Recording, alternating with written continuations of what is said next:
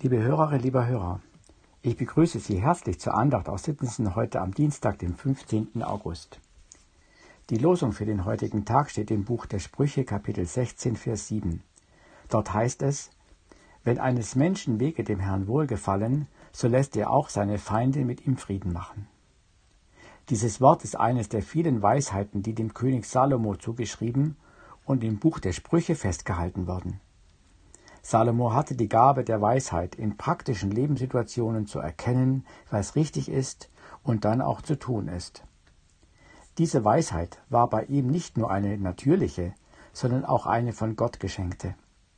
Hatte er doch, als er König wurde, Gott darum gebeten, ihm ein hörendes Herz zu schenken, zu verstehen, was gut und böse ist.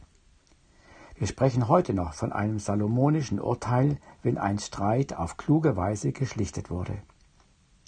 Mit der heutigen Losung deckt Salomo einen bemerkenswerten Zusammenhang auf.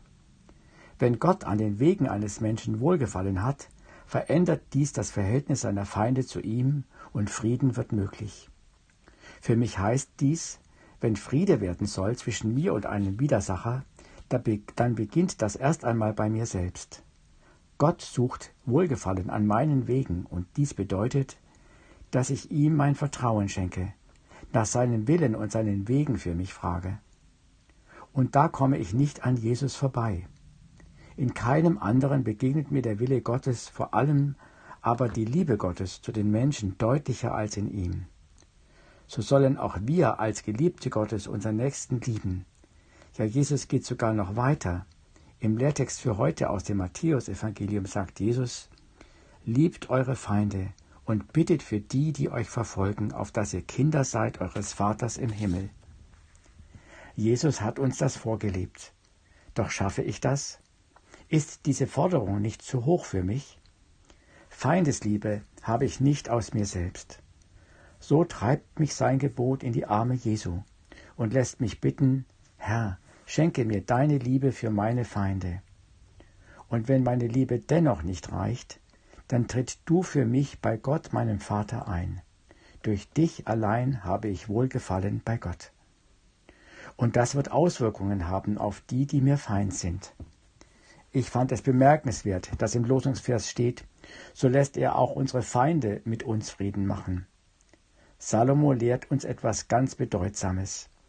Nicht unser Bemühen bewirkt bei unseren Widersachern eine Sinnesänderung. Gott ist es, der den anderen so verändert, dass Frieden möglich wird. Ich darf glauben, dass zwischen mir und unserem Nächsten immer Jesus steht. Auch dort, wo ich mit jemandem in Feindschaft lebe, steht er zwischen uns. Da schaut er erst einmal mich an in Liebe und dann auch den anderen in Liebe, und er hat die Macht und den Willen, uns miteinander zu verbinden. Mein Teil ist es, die Liebe, die ich empfangen habe, zu leben, für meinen Widersacher zu beten, und Gott wird den Widerstand meines Gegners brechen. Salomo macht Mut, Gott viel mehr zuzutrauen. Von ihm selbst heißt es, dass er Frieden hatte mit allen seinen Nachbarn ringsum. Beim Nachdenken fiel mir ein Ereignis ein, das Corrie Boom erzählte. Sie und ihre Schwester kamen ins KZ weil sie Juden Unterschlupf gewährten. Ihre Schwester wurde ermordet, Corrie überlebte. Nachdem sie später in einer Kirche eine Andacht über Versöhnung gehalten hatte, kam ein Mann auf sie zu, den sie als einen ihrer Peiniger im KZ erkannte.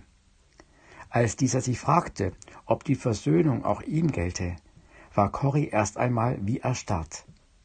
Doch dann streckte sie ihrem ehemaligen Todfeind ihre Hand entgegen und als, als er ihr die seine gab, durchströmte Corrie ein Strom von Liebe und Frieden. Es war die Liebe Gottes, die sie in dem Moment erfüllte. Und wir wollen auch nicht das Wunder vergessen, dass ein zweigeteiltes Deutschland eine friedliche Wiedervereinigung geschenkt bekam.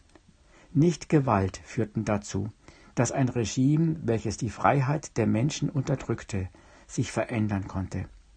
Es war das Friedensgebet unzähliger Menschen, die Revolution der Kerzen und ein großes Gottvertrauen. Und dann war es Gott selbst, der den Widerstand der Gegner zum Erliegen brachte. Ich wünsche Ihnen, egal was Sie an Konflikten durchzustehen haben, bleiben Sie in der Liebe. Beten Sie für die, die Ihnen das Leben schwer machen, und rechnen Sie mit Gottes Eingreifen. Mit herzlichem Gruß, Ihr Michael Rösel.